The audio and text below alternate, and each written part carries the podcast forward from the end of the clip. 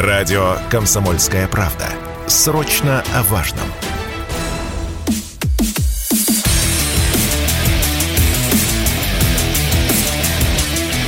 Программа с непримиримой позицией. Утренний Мардан. Всем здравствуйте! В эфире радио «Комсомольская правда». Я Сергей Мордан. Трансляция началась на YouTube-канале «Мордан 2.0». Подпишитесь, если не сделали еще этого. Если включили трансляцию, ну, вы большой молодец. Нажимайте лайк, пишите комментарий. Так, ну и сразу еще один анонс. Сегодня у нас второй выпуск программы «Русский доллар» на радио «Комсомольская правда». Трансляция начнется в 7 часов вечера по Москве.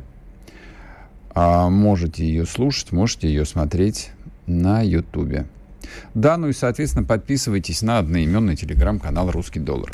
Так, смотрите, а сегодня сквозной темой а, всего эфира будет, а, ну так или иначе, проходить обсуждение грядущего визита Нэнси Пелоси на Тайвань. То есть, суть по всему, она туда прилетит все комментарии, все заявления, а, которые были сделаны вчера поздно вечером, понимаете, что разница во времени между а, там, европейской частью России Соединенными Штатами Америки это 8-9 часов, поэтому все вот происходило где-то примерно там, начиная с 7-8 часов вечера, там Блинкин выступал, много кто выступал. В общем, тетка, скорее всего, прилетит. Непонятно надолго, непонятно куда, там в резиденции она остановится или в аэропорту а, просто сходит в туалет и попьет чаю, неважно. Факт тот, что я вот пытаюсь... вспомнить, какой момент в современной истории был а, более драматическим за последние лет, наверное, 20, и вот мне в голову что-то ничего не приходит. И я вас не пугаю, уж можете мне поверить. А, мы сегодня подробно поговорим а, еще раз, чем все это грозит всему 8-миллиардному, почти 8-миллиардному человечеству, в том числе и малой его части под названием граждане Российской Федерации, очевидно, что ничем хорошим, хотя, с другой стороны, а кто сказал, что все должно быть все время хорошо? Хватит, пожили нормально, нечего и привыкать, с другой стороны. Вот, а, но это пока в сторонку. Эта тема такая масштабная, объемная, вот ее нужно осмотреть. Мы поговорим, сколько у китайцев военных кораблей, мощность э, их военной авиации, разведывательные возможности американцев. Это, это все крайне интересно, это, это, это ужасно волнующая история. Давайте поговорим про нашу небольшую войну. Такая вот, она на фоне того, что может начаться на Тихом океане, происходящее на Украине вот просто по щелчку пальцев превратится в перестрелку каких-то, в общем, плохо вооруженных, малочисленных инсургентов. Вот обсуждение, а, вот если вы почитаете хронику, если вы посмотрите новости, какими цифрами оперируют, оперирует, ну, допустим, та же Украина – то есть они периодически, конечно, говорят, что типа мы поставим под ружье миллион человек. Ну, хорошо, да, вы поставите под ружье миллион человек, а сколько вот а, у вас сейчас, там, не знаю, на каком-нибудь Херсонском фронте выяснится, что там всего там 2, 3, 5 тысяч человек. Теперь посмотрите на народное население Китайской Народной Республики, посмотрите на численность ее армии, посмотрите, какова армия небольшого островного государства Тайвань, какая группировка у вооруженных сил Соединенных Штатов, в Тихоокеанском регионе, и вы можете выдохнуть. То, чем занимаемся мы, это, конечно, в общем, никакая не война. Но, собственно, поэтому Россия и говорила, что война, где война? Это специальная военная операция. Это не более чем вот такая экспедиция в непокорную провинцию, которая случайным образом вроде как в 91 году откололась, э, привыкла жить самостоятельно, не платить налоги в имперский центр. Сейчас мы должны там навести порядок. Нормально? Нормально. Вот. И в контексте вот этой самой странной специальной военной операции, где говорят о затишье, где бои позиционные, вчера даже Ходаковский написал а, такой вполне исчерпывающий, на мой взгляд, пост о том, что да, там русская армия вышла на границы и Песков, и Авдеевки, и проламывается оборона, но все будет это происходить медленно, долго. Ну и, собственно, он напомнил, что а штурм Мариуполя проходил сколько там, два с половиной месяца фактически. Его штурмовали. Вот. А, ну, пока суть до дела, зерновая сделка. Вчера вышло первое судно, но оно, в общем, вроде бы как принадлежит турецкой э, компании, но двигается под флагом Сьерра-Леона. Загрузили его кукурузой, даже не пшеницей, что удивительно. 26 тысяч тонн кукурузы. И это довольно много. Ну, для специализированного корабля, в общем, это довольно большой груз. И а, поехала эта кукуруза в Ливан. Просто чтобы вы понимали, а, весь а, разговор, который продолжается уже примерно полтора-два месяца вокруг того, что мир стоит на пороге голода, и спасти его может исключительно Украина, и даже не Украина, а вот этот вот э, там совершенно непонятный человек, явно с замашками уже Гитлера в рассвете сил, совершенно наркоманскими глазами, я имею в виду Зеленского, спасти от голода мир невозможно кукурузой. Вот точно совершенно 26 тысяч тонн кукурузы, ну, наверное, помогли бы каким-нибудь э, мексиканским крестьянам или перуанским, где делают кукурузный хлеб. То есть он действительно является базовым в рационе. Мексиканцы любят хлеб из кукурузы. Ну, собственно, там ее и придумали э, люди, индейцы. А в Ливане, куда этот груз э, пошел, нет. Это вот то самое Средиземноморье, откуда пошла э, современная западная цивилизация. Там люди последние где-то 4000 лет едят хлеб, сделанный из пшеницы.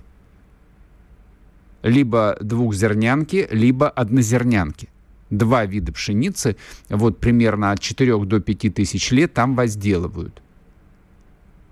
И, простите меня, а где же вот спасение человечества от голода? Почему кукуруза? Почему не продумано? Где встречающие толпы ливанцев с флагами, я не знаю с чем, с цветами, с караваями? Караваи они тоже из кукурузы будут печь? Ну ладно. Это, в общем, э, ирония такая довольно вымученная, потому что я с самого начала говорил, и могу это повторить еще раз, сделка, вызывающая очень много вопросов, Традиционно никто нам не стал объяснять, зачем она нужна, в чем здесь интерес России. По моему мнению, никакого интереса России в этом нет. Более того, она противоречит интересам России. Все это очень похоже на закулисные договоренности. А после вчерашней гибели а, главного украинского зернового олигарха, которого не просто гибели, его убили ракетой. Этого а, пожилого господина, которого называли хозяином юга Украины, я сейчас найду его фамилию, я, в общем, поскольку там не сильно погружен в украинский бизнес, естественно, запомнить это не могу но обязательно вам сейчас расскажу, кто это. Это господин Водотурский. Господин Водотурский. Вот его грохнули ракетой. Вчера рано утром. Он контролировал, я так понимаю, что практически все зерновые терминалы в порту Николаева. А потом появились новости о том, что он хотел влезть в эту схему с поставками зерна в Турцию договаривался с кем-то из украинского правительства, и после этого его накрыли ракетой. Какая ракета? Чья ракета? Ну, откуда мы знаем, какая ракета? Какая-то. Какая-то военная ракета. Вчера говорили о том, что это украинская ракета С-300 прилетела. Возможно. Мы не знаем. Мы только понимаем, что все это происходит в контексте вот этой самой зерновой сделки. Поплыл, поплыл вчера первый пароход – всего их будет примерно 16, так называемый э, первый караван. Будут они идти с интервалом а, 3 судна в день по выделенному им коридору. Не факт, что доплывут, или не факт, что они все доплывут, потому что Черное море, Черное море набито сейчас минами – их периодически вылавливают в самых внезапных местах, начиная от турецкого побережья, болгарского побережья. Я уж не говорю о Черноморском побережье юга России, ну там, где находится город Одесса, там тоже периодически мины выбрасывают. Военных кораблей там, естественно, ничьих нет. Об этом договорились. А какие там могут быть военные корабли? Военные корабли там могут быть только российские. Турки следят со спутников. Очень хорошо, замечательно. Но противокорабельные ракеты, они летают без всяких спутников, летают достаточно далеко. И еще раз повторю, опять-таки, мины плавают везде. Поэтому чем закончится вся эта в высшей степени сомнительная история, в которой уже, в общем, много всего наверчено, примерно как в романе про Джеймса Бонда, сколько там утонет этих сухогрузов, а, ну, поживем, увидим. Причем а, заранее можно предположить э, с полной уверенностью, что обвинят в этом, конечно же, Россию. Россию всегда во всем обвинят. Вот ровно как э, с этим взрывом, э, ударом ракетным, точнее, в Еленовке тут же нас приговорили. Сегодня будет эта тема. Вот то же самое будет с этим зерновым караваном. Ну, нехай плывет, нехай. Почему бы и не поплавать на самом деле? Лишь бы все были живы-здоровы. Сейчас короткий перерыв на новости. Продолжим. sportkp.ru О спорте, как о жизни.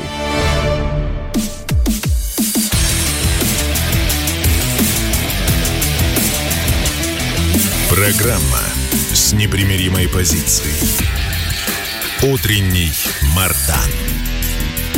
И снова здравствуйте, и снова в эфире радио «Комсомольская правда». Я Сергей Мордан. А я не успел договорить, сейчас э, в перерыве для зрителей Ютуба э, рассказывал, э, значит, вот эту, не знаю, что это информация или дезинформация, или слух. А, скажу все же два слова, то есть по поводу вот этой самой зерновой сделки, которая, в общем, будоражит умы довольно много, многих людей. А вчера прогнали такую телегу о том, что когда эти сухогрузы поплывут обратно в Одессу, ну, типа за новым грузом зерна, на их борту будут а, танки с дизельным топливом, а, чтобы заправлять украинские, украинскую технику. Я, честно говоря, сильно сомневаюсь, что это возможно, но а, в Телеграме что только не прочитаешь. А в массе своей, ну, где-то процентов 90 людей, которые пишут посты в Телеграме, они работают за еду, их нанимают всякие вот э, хитроумные э, мужчины средних лет, вот, и заставляют их публиковать всякие глупости, которые вы читаете. Если не хотите читать глупости, а хотите читать, в общем, хоть что-нибудь умное и проверенное, ну, тогда милости просим. Телеграм-канал Мардан и телеграм-канал Русский доллар. Минуточка рекламы была. А еще а, новость. А, вот у меня есть, есть еще две новости такие, то, что называется из мира фантастики. Проверить нельзя. Но ведь все а, нынче возможно. Конечно, все. А говорят, говорят, что на Украину могут отправиться воевать э, северокорейские добровольцы. А? Как вам? Как вам? Я вам скажу, как это мне. А примерно году, наверное, в 87-м или 88-м, не помню, а на закрытом показе а, мне удалось посмотреть северокорейский боевик – ну, я тогда, конечно, был юношей с, неокреп... с неокрепшей психикой, но кое-что из продукции Голливуда уже на тот момент посмотрел, поэтому удивить меня было довольно трудно, но северокорейское кино поразило меня в самое сердце. Я не помню, в чем там сюжет, но, видимо, они воевали с э, южнокорейскими приспешниками американской военщины и, собственно, с американской военщиной. И за полуторачасовой, наверное, фильм, вряд ли он был там намного дольше, они, в общем, убили их какое-то адское количество. Там было все стрельба, танки, очень много э, восточных единоборств и вот всей этой э, красоты. Но к северокорейцам относиться нужно, в общем, э, на самом деле с большой серьезностью. У Северной Кореи очень приличная, очень боеспособная армия. Несмотря на то, что воевать они закончили а, ну, когда еще в начале 50-х, когда была Корейская война, тем не менее, под ружьем там, а, по-моему, больше миллиона человек, служат и мужчины, и женщины, служат причем долго, то ли 4 года, то ли 5 лет. А, Северная Корея вся, в общем, покрыта сетью а, подземных бункеров, где хранится дикое количество техники. Ну, в общем, я к чему? А, северокорейцы а, люди подготовленные, не избалованные, а, И плюс там есть еще один нюанс. Для них ведь возможность поехать на Украину, возможно, это первое и единственное путешествие в их жизни. Но это же увлекательно, согласитесь. Поэтому если бросить клич вот среди северокорейских добровольцев, кто хочет записаться и поехать э, на Украину, где бы она ни была, я боюсь, что можно будет э, долго выбирать, вот кого взять не менее 100, а 200 тысяч человек корейцы легко могут отправить в качестве экспедиционного корпуса, причем в полном вооружении. Да вооружение, ладно, вооружение-то у нас до чертовой матери на стратегических э, складах стоит, поэтому выдать им автоматы, танки, пулеметы, ну и все, что необходимо в этом, проблемы особой нет. А вот э, что касается живой силы, то вот такой неожиданный э, ресурс очутился. А почему ресурс? а потому что признанные Российской Федерацией Донецкая Народная Республика и Луганская Народная Республика, они не признаются ООН, и, соответственно, в общем, никак э, могут не обращать внимания на санкции Организации Объединенной Нации, а, Объединенных Наций, введенные против э, Северной Кореи в свое время. Ну, а раз а, под санкции не попадают, поэтому можно расплатиться со своим, а, так сказать, партнером и союзником чем угодно. Вот всем тем, что Организация Объединенных Наций запрещает поставлять в Северную Корею. Привет, мои украинские друзья. Так, ну вот такая вот новость еще. Есть э, еще одна новость, э, такая полузапрещенная. Я думаю, что вы не встретите ее ни на одном, не то что там официальном медиаресурсе, но даже полуофициальном медиаресурсе. А, как говорят, Дмитрий Анатольевич Медведев э, вернулся из э, поездки в Дубай. Ну, как вернулся? Это же не официально, это просто флайт радара, отслеживают перемещение его самолета. И вот говорят, что он вернулся из э, Дубая. Но это за бога ради. Ну, как за бога ради? Это объясняет, по крайней мере, прекрасный загар, который Дмитрий Анатольевич нам все время демонстрирует. Я думал, что он на даче крыжовник собирает, а оказывается нет, он на пляжке загорает.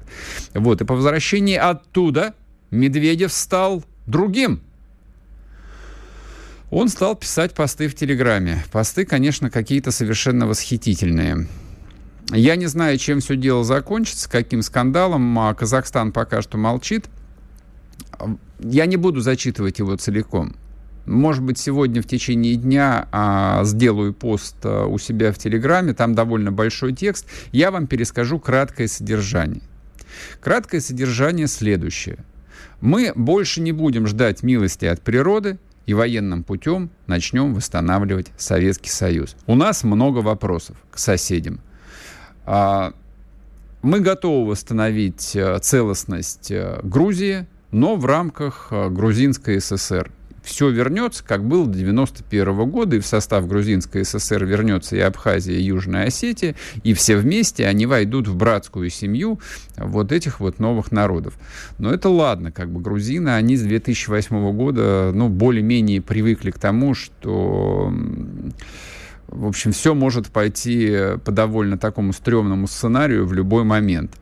Но тут э, пришло время напрячься нашим добрым друзьям из Казахстана, потому что Дмитрий Анатольевич Медведев очень подробно, в деталях осветил проблему о так называемой, ну, как раньше это называлось, Южной Сибири, а при Советском Союзе эти территории начали называть Северным Казахстаном. По мне, что в лоб, что по лбу. Там упомянут город Гурьев, конечно, прекрасный. Там а, упомянут а, город Уральск. Там, естественно, в общем, сказано о том, что буквально, я сейчас цитирую, Казахстан — это искусственное государственное образование, а вообще на этих землях а, жили русские люди всегда.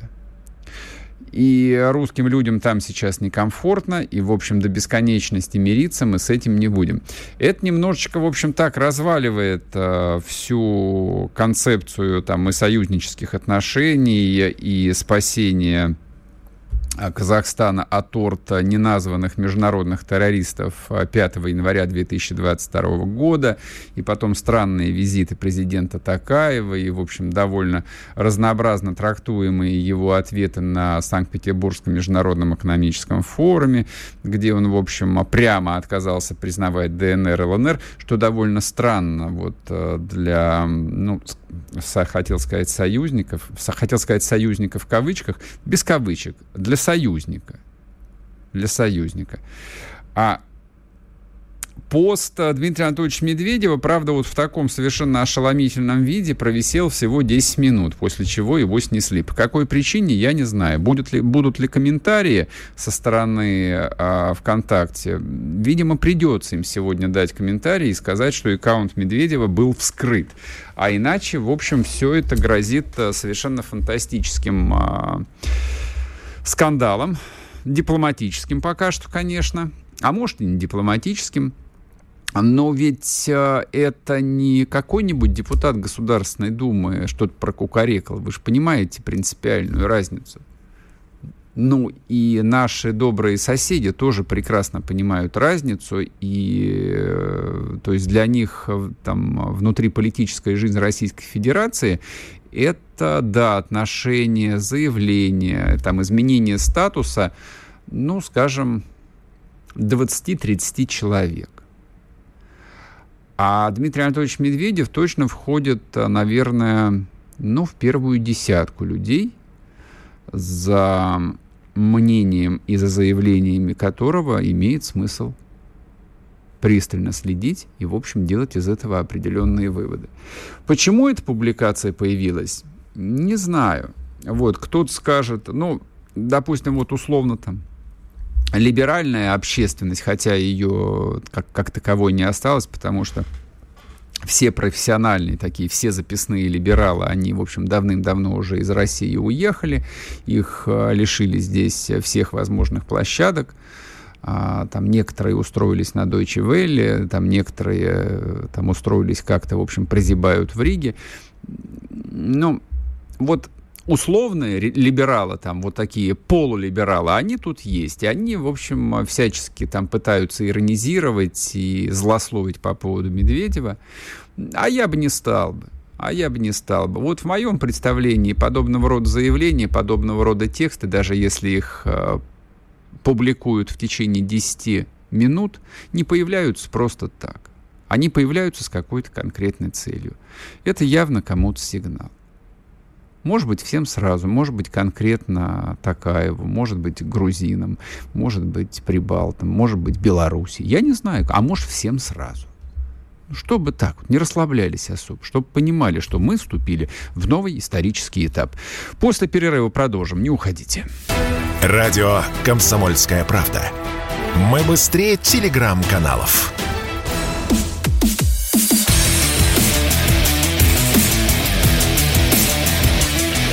Программа с непримиримой позицией. Утренний Мардан.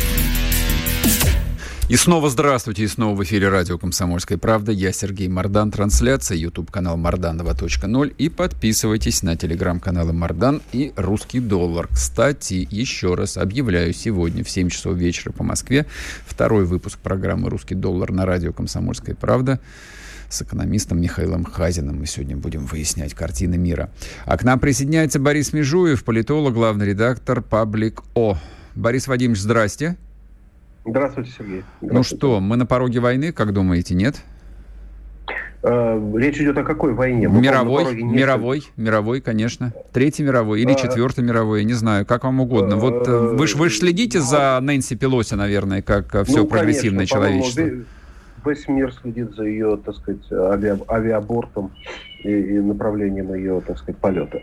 Да, слежу, конечно. Вот да, а... из американской Скажите, пожалуйста, ну вот тут шутки шутками, но то ли я э, там впадаю к концу лета в такой психоз, но вот э, говорю совершенно серьезно, меня перспектива напрягает, вот э, во что все это может вылиться. И так-то, в общем, жизнь стала очень затейливой, а если еще на Дальнем Востоке что-то начнется, то я боюсь, нам придется вспомнить опыт жизни в развитом социализме с карточками, там, со всеми делами. Да, ну, все, конечно, возможно, но теперь уже ясно одно. Она обязательно прилетит. К сожалению, уже вопросы эти... Этот вопрос ясно, что он будет. Она, она, она окажется в 5 часов по московскому времени uh-huh, uh-huh. в это время на территории Тайбэя. И даже, думаю, речь э, не пойдет только о ее общении в рамках аэропорта. Видимо, она посетит такие, может, официальные там, учреждения То есть это уже точно, потому что американское общественное мнение почти полностью на ее стороне. Э, и республиканская партия, mm-hmm. и значительные круги демократической партии. Как раз администрация Байдена пытается препятствовать ее визиту, предупреждает там и так далее, делает все возможное, чтобы этого не состоялось, но, в общем, его мало кто слушает. И сегодняшние американские СМИ полны резкой критики Байдена, упреки в слабости. Ну вот э, Россия уже получила некоторое освещение выступления Джона Болтона, бывшего mm-hmm. советника по национальной безопасности, который упрекает Байдена в слабости. И э, несмотря на то, что Байден сегодня, все СМИ полны сообщением о том, что Байдену удалось, ну, точнее, американским вооруженным силам уничтожить главу Аль-Каиды на территории Афганистана, по-моему, это такой специальный шаг, чтобы продемонстрировать свою силу э, в условиях реального страха перед тем, что может произойти, если этот борт с Пелоси будет сбит э, китайскими значит, ВВС. Или что-то с ним случится в результате какого-то инцидента, который очень может произойти. Они ведь сегодня ну, ночью специально заявили о том, что Пелоси полетит военным бортом. Да, военным бортом что угодно может произойти, потому что, конечно, это вызывающее действие. Вот. Я не знаю, о чем думает сама Пелоси, но, видимо, явно не о своей безопасности. Вот. Вообще она женщина какая-то такая отчаянная признать. Ну, 84 она... года, в общем, а что тут да, думать? ну, она вообще, ну, как-то, да, она как-то живет в вечности, это, это ясно. Готовится ну, к встрече 20... с Аденауэром, как известно. Да, но с, но с ней 20 человек, в общем, 20 человек делегация. Угу. Вот, а, и поэтому это, в общем, не, не слабая делегация. Ну, не знаю, что может произойти, но а, я, честно говоря, думаю, все-таки моя версия, что Китай но, так сказать, все-таки это мудрое государство, и она не будет, э, в общем, делать э, большого шума из, из этого визита. И, в общем, хотя, конечно, естественно, шум будет, но все-таки не военный инцидент. И, несмотря на то, что отношения испортятся, конечно, надолго, но все-таки, так сказать, никаких серьезных акций предпринимать китайцы не будут. Несмотря на то, что, этот, как я сказал, этот визит уже обязательно состоится. И, в общем-то, он рассчитан на провоцирование конфликта. Но что вот будет дальше за этим последует? Будут ли очередные провокации э, подобного рода в условиях вот этого напряжения? Вот это серьезные вопросы. Я думаю, тут не все зависит от Байдена, честно говоря, уже. Уже просто каждая партия демонстрирует свою крутизну э, в период э, подготовки к промежуточным выборам. И это действительно рано или поздно может привести к и обострению серьезному. Как вы думаете, а вот есть же, ну, как есть. Мне встречались две основные версии, на самом деле. Первая версия, угу. ну, такая конспирологическая, о том, что... И, и я ее сторонник, на самом деле. О том, что Байден а, многомудрый, значит, тоже готовится войти в историю, поэтому торопится угу. разобраться с двумя стратегическими врагами Соединенных Штатов. Это с Россией. И поэтому активно, в общем, участвует а, в украинском кризисе. Ну и, в общем, пока угу. Китай окончательно там не стал номером один, Китай надо завалить. А, ну, либо свалить, по крайней мере, Си Цзиньпина, у которого в ноябре 20-й съезд китайской компартии, если он сейчас, в общем, не убедит однопартийцев в том, что он реально там кру крут, ну, значит, в общем, большой вопрос, останется он на этом посту или нет. Ну, или вообще, в общем, возникнет некий там кризис, который подорвет мощь э, Китая, вот как глобальной торговой империи. Вот. Есть вторая версия, она, наверное, более, в общем, а, верная о том, что бюрократические системы вот живут по какой-то внутренней логике, они все полны бардака. И, ну и тот же Генри Киссинджер в своих книжках, вот, он пишет о том, что как управлялся Вашингтон, никогда никому не было понятно. Никак он не управлялся. И сейчас ровно то же самое. Да, они все друг друга провоцируют, подначивают эту сумасшедшую старуху, она тоже не вполне себе отдает отчет, что она делает, а в итоге вот мы все, все остальные там 7,5 миллиардов человек, на выходе что получим? Вот давай, да, давайте, знаете, как мы в каком угу. а, направлении с вами попробуем порассуждать. Ну, предположим, ладно, войны не будет, допустим, допустим. Угу. Но какого рода последствия вы прогнозируете после вот этого сегодняшнего исторического там, визита, провокации, как угодно? Вот что точно будет с вашей точки зрения? Э, ну, с моей точки зрения, точно что будет, это то, что, э, так сказать, холодная война между Китаем и Соединенными Штатами началась, и все, что сейчас происходит на международной сцене, включая такие отдаленные последствия, как история с Сербией, это все, в общем, всполохи этого основного конфликта. Э, просто это уже практически называется прокси-вор. Mm-hmm. Прокси-вор происходит в Иране, он происходит на Ближнем Востоке, происходит в Сербии и так далее. То есть задача заключается в том, что Соединенные Штаты пытаются как-то построить весь мир э, так, чтобы он э, принял участие вот в этой политике сдержанного Китая. И это категорически не удается. Наоборот, мир категорически не хочет участвовать э, в этой прокси-войне, холодной войне с Китаем, и во всяком случае занимать не американскую сторону. Угу. То есть эта позиция вот никого не устраивает. Это совершенно другая история, чем история с коммунизмом, потому, потому что, в общем, Китай уже не воспринимается как бастион коммунизма, он воспринимается просто как главный не Запад. Вот. А Запад идеологически сплачивается, создает какую-то коалицию демократии, отделяет демократию от недемократии, отделяет золотой миллиард от незолотого миллиарда, а, вообще вводит, ведет такую политику, ну, как бы, э, э, эксклюзивности такой. Вот мы такое эксклюзивное сообщество замечательных государств, а, вот, э, смотрите, вот присоединяйтесь к нам. Никто mm-hmm. присоединяться не хочет. Не хочет Саудовская Аравия, причем довольно жесткой форме. А, не хочет Латинская Америка. Даже Индия, приглашенная в эту коалицию демократии, не, вызывает, не высказывает большого желания становиться вот частью Запада. В общем, никто не хочет, кроме того, кто Запад, Западом является. Поэтому что будет? Я, я думаю, э, Китаю придется после всех этих событий, это будет явное напряжение до октября, в такой форме развиваться. Я не думаю, что дело дойдет до войны, но напряжение будет обязательно. Угу. Я не думаю, что удастся свергнуть Си Цзиньпина, хотя тут я не могу быть экспертом по внутриполитической ситуации Китая, что там происходит, сложно сказать. Видно, какой-то расчет на позицию Си Цзиньпина есть, потому что Сорос об этом говорил, э, что вот надо вот как бы свалить эту фигуру, и тогда будет все проще. Мне кажется, никто сейчас этого не пойдет, потому что Си Цзиньпин это символ вот этого нового китайского, так сказать, курса, который, я думаю, абсолютно консенсусный. Я не представляю, что сейчас это может быть в Китае. Ну, кто знает. Вот, а, значит, я думаю, так сказать, войны не будет, но вот это напряжение будет. И вот Китай будет выстраивать этот не Запад. Э, будет через БРИКС это делать, через ШОС это делать. Uh-huh. С помощью, возможно, и России в том числе. Вот он будет этот не Запад как бы концентрировать. Все понимая, что уже, в общем, э, тут уже идет столкновение по полной. То есть либо он, либо значит, его соперник. То есть быть прежним закрытым Китаем, таким, знаете, устранившимся от всех международных дел и занимающимся только вот э, своими собственными значит, национальными вопросами, это уже невозможно. Уже нужно строить этот новый мир, который Запад потерял. Вот, вот, вот, собственно, что будет. Где-то рано или поздно какая-то спичка. Да, я думаю, будет серия прокси-конфликтов. Э, вот, ну, самое очевидное, это, скорее всего, конфликт с Ираном. Я думаю, ну, Байден на это не пойдет, но следующая администрация обязательно пойдет на этот конфликт. То есть я думаю, тут уже просто очевидно, что Ближний Восток опять запылает. Угу. Вот я очень может быть, что как-то взорвутся какие-то неожиданные линии конфликтов, типа, например, Индии и Пакистана, например, может спровоцирован конфликт. А, целый ряд еще возможных вещей. Ну, самое очевидное, с Сербией, потому что Сербия это не только Россия партнер, это и Китай партнер. И очевидно, что подчинить Сербию это, в общем, убрать такой, значит, троянского коня вот этого не Запада внутри Запада, скажем так.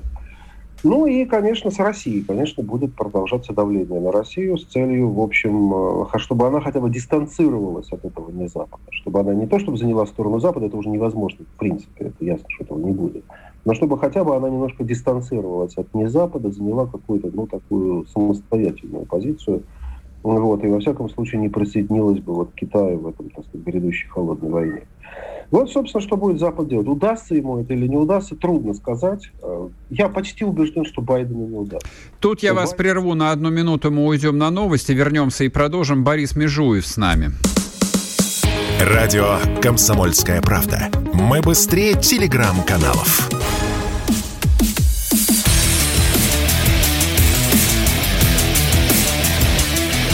Программа с непримиримой позицией. Утренний Мардан. И снова здравствуйте, и снова в эфире радио «Комсомольская правда». Я Сергей Мардан и Борис Межуев, политолог, главный э, редактор «Политик О». Борис Паблико. Вадимович... А? Паблико. Паблико. Очень хорошо. Спасибо, что поправили. Вот э, наши радиослушатели пересылают э, приветы вашему коту или котам. Вот. Да нет никакого... Где коты? А, уже нет? Нет, мы слышали котов. А Все возможно, при... он за, за стенкой. А, ну понятно, понятно, ну хорошо. В комнате его точно нет, да. Угу. Давай, давайте а. вернемся на поля Третьей мировой войны. А, угу. По поводу Косово сейчас мы с вами поговорим. Ну, понятно, что это всего лишь один из сюжетов вот а, в линейке тех кризисов, которые, ну, где-то уже полыхают, а где-то только готовятся разгореться. А скажите, пожалуйста, возможен ли, а, ну, вот такой э, ярко выраженный экономический клинч? Ну, не знаю, допустим, введение взаимных э, каких-нибудь экономических эмбарго. Там Китай ведет эмбарго на поставку, да черт знает, там, редкоземельных металлов, вот, каких-нибудь двигателей, высокотехнологичной продукции. Американцы ответят закрытием заводов Apple ну и прочее, и прочее. И вот что весь мир, весь экономический мир глобальный, что в труху просто полетел. Такой да, сценарий это возможен? Не, не просто возможно, это неизбежно. Это, это просто неизбежно. Я уверен, что это, может быть, только не произойдет обвально, как э, так сказать, в истории с российско-американскими, российско-западными отношениями. Возможно, это будет развиваться последовательно и постепенно, но mm-hmm. я убежден, что глобализация заканчивается. Глобализация а, заканчивается. Да, глобализация, собственно, в чем смысл был глобализации? Это вовлечение коммунистического Китая в единую экономику. Ну, не только Китая, конечно. Еще и Совет, Советский Союз сначала Еще вовлекли и, да, с газом да, не будем ну, забывать. Да, и, да, конечно, и Советский Союз, но Советский Союз был как бы компонент этого процесса. Конечно, нужно было вот как бы распиарить идею что как только, так сказать, в общем, э, авторитарное государство, речь идет о Китае, войдет в единую экономическую систему с Западом, тут же оно изменится, сразу превратится в менее авторитарное, в более mm-hmm. демократическое, либеральное, во всяком случае, чем станет таким большим Сингапуром. Э, в этом была идея таким, чтобы, условно говоря, Китай постепенно становился чем-то похожим на Сингапур, то есть авторитарное, но либеральное и прозападное государство. А... Вот.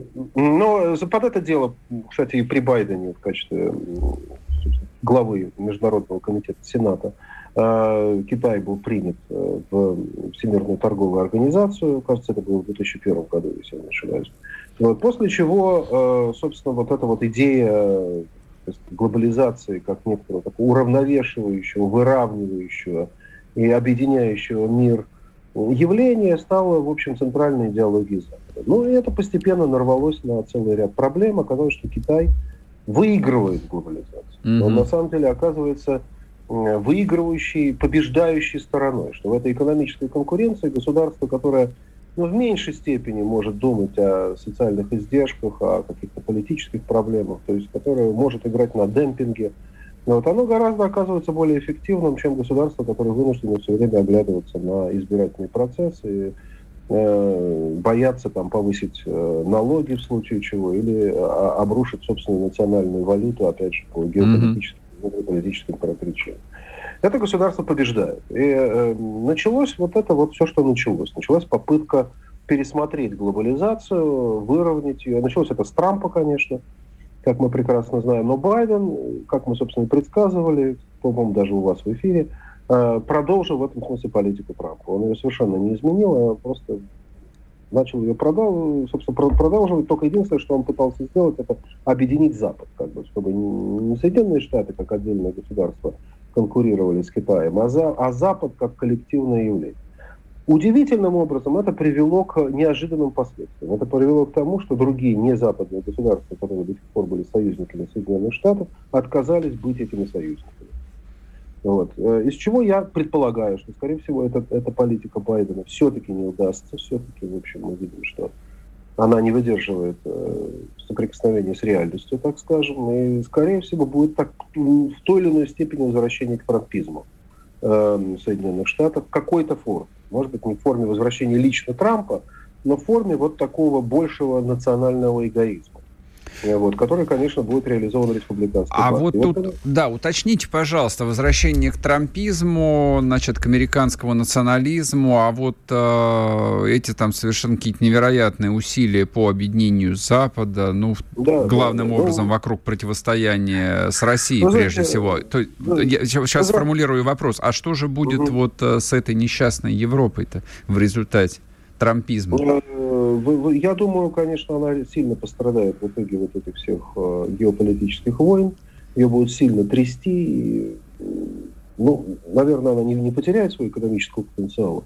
но, конечно, она, в общем, уязвимое место такое, уязвимое, уязвимая какая-то такая сторона Запада, потому что именно оттуда идет все эти самые попытки компромисса и с Китаем, и с Россией и так далее, так-то из континентальной Европы. Она не дает возможность как бы полностью развернуться. Mm-hmm. А, вот. И поэтому, в общем, попытаться ее как бы интегрировать внутрь, так сказать, вот этого предполагаемого объединения, это только ослаблять его. Понимаете, несмотря на то, что как открыл Галилей, так сказать, объединение двух э, при свободном падении объединение двух тел не ослабляет ее движение, но вот в геополитике, в международной политике это совершенно все-таки по-другому. Вот когда менее желающие конфликтовать э, значит, государства объединяются с более стремлящимся к этому, очень часто, что вот этот конфликтный потенциал ослабевает. И поэтому, я думаю, следующая администрация попытается, в общем, пересмотреть вот эти все, подобно трампизму, подобно лично Трампу, вот эти все свои союзнические обязательства, ну и, в общем, отпустят, мне кажется, континентальную Европу на какие-то более свободные так сказать, плавания. Это для России будет, конечно, шансом определенным. Я думаю, Россия попытается этим воспользоваться. Хорошо это или плохо, другой вопрос. Вот. Я думаю, будет строиться новая, так сказать, англосаксонская сфера влияния. Укрепятся связи с Британией, с доминионами Великобритании, с э, теми государствами севера Европы, типа э, Скандинавии, Польши и так далее, которые захотят, в общем, участвовать в каком-то предположительно новом объединении, которое будет более узким, чем НАТО, но более мощным по так сказать, своей вот решимости э, конфликтовать и с Россией, и с Китаем одновременно. Вот. Одновременно будет попытка, будет попытка, я думаю, и каких-то азиатских альянсов. Э, без всяких уже коалиций демократии, без этого идеологического mm-hmm. значит, плана, отказавшись от этой всей идеологии, все, надо забыть про это, вот это все, значит, э, идеологические разговоры про права человека, демократию и так далее, надо делать ставку на тех, кто готов с нами, с ними, в смысле, вступать в альянс. Mm-hmm. Это будет и Вьетнам, очевидно, это все-таки попытаются как-то Индию, я думаю, раскрутить э, в антикитайскую, антипакистанскую сторону. Очевидно, что будет большую роль играть Израиль э, в этом новом, так сказать, предполагаемом так сказать, объединении. Ну и весь вопрос заключается в том, что там будет Саудовская Аравия, так сказать, насколько все-таки удастся вернуть ее. Я думаю, республиканцам удастся вернуться в Саудовскую Аравию. Тут, тут будет вот новая конфигурация. Во всяком случае, очевидно, что этот курс, вот этот байденовский курс, он уже, в общем, все, он, он не работает. А, и мы видим это почти каждый день, буквально везде провал, в общем. На, на любых фронтах провал. На Саудовском фронте провал, на латиноамериканском провал, на азиатском провал. Ну, ясно, что нужно что-то менять. Вот. Но у России, если не произойдет никаких нелинейных э, каких-то факторов, у России очень хорошие шансы продумать вообще, что она хочет от этого нового мира, потому что, я думаю, вот эти два года э, продолжения этой администрации, это будет, в общем, два года такого политического паралича, такого на самом деле, в глобальном смысле этого слова, который, конечно, для России болезненный, потому что, как понятно, вся украинская ситуация, но тем не менее в, общей, в, общем пространстве, конечно, я думаю, они не решатся на какие-то серьезные действия. Я все-таки надеюсь, что вот эта акция Пелоси идиотская, безусловно, вот, mm-hmm. она ну, в общем, за ней последуют какие-то попытки реверансов. Ну, собственно, они уже идут со mm-hmm. стороны Белого дома. В общем, на два года это все как-то так стабилизируется. Пока, собственно говоря, не придут более решительные люди э, с уже, так сказать, готовые просто поставить под э, полную, ну, просто поставить конец на всех разговорах о глобализации, mm. вернуться к новой закрытости, вернуться к протекционизму, вернуться к жесткому разделению мира на наших и не наших. Ну, вот все то, что, в общем... Вся вот эта вот красота, угу. которую мы с вами да. еще помним. У да, нас... мы с вами помним по холодной войне Да. У, у нас а, буквально одна минута. Один вопрос я вам задам. А как вы думаете, э, вот э, Путин, когда запустил, э, так сказать, нажал Три, триггер этого кризиса, он а, понимал, что да, мир стоит вот на краю вот действительно там драматического разделения, и, в общем, можно дальше не тянуть, а нужно активно вступать в процессы и по возможности управлять им. Несложно, конечно, судить э, о субъективном каком-то стороне этого процесса, но я думаю, в итоге, в процессе всего вот происходящего в этом году, я думаю, да, такое понимание сейчас, конечно, есть. Э, собственно, мы не сразу же вот смогли сформулировать а сейчас это уже становится общим местом, а когда uh-huh. это было, в общем, не общим местом, что это конфликт Запада и не Запада. Uh-huh, uh-huh. Это, это не изолированная Россия против всего мира, а это изолированный Запад против... Против всех остальных. Не Запад. Э, это не сразу было произнесено, это uh-huh. было, в общем, только сейчас это становится как бы общим местом, в том числе в экспертных кругах. Изначально это было удивление. Uh-huh. Никто не ожидал, что даже Турция Э, член НАТО и так далее, занимавший очень жесткие позиции в 2014 Борис, году. уходим э, на новости. Спасибо вам большое. Борис Межуев, политолог, главный редактор Паблик О.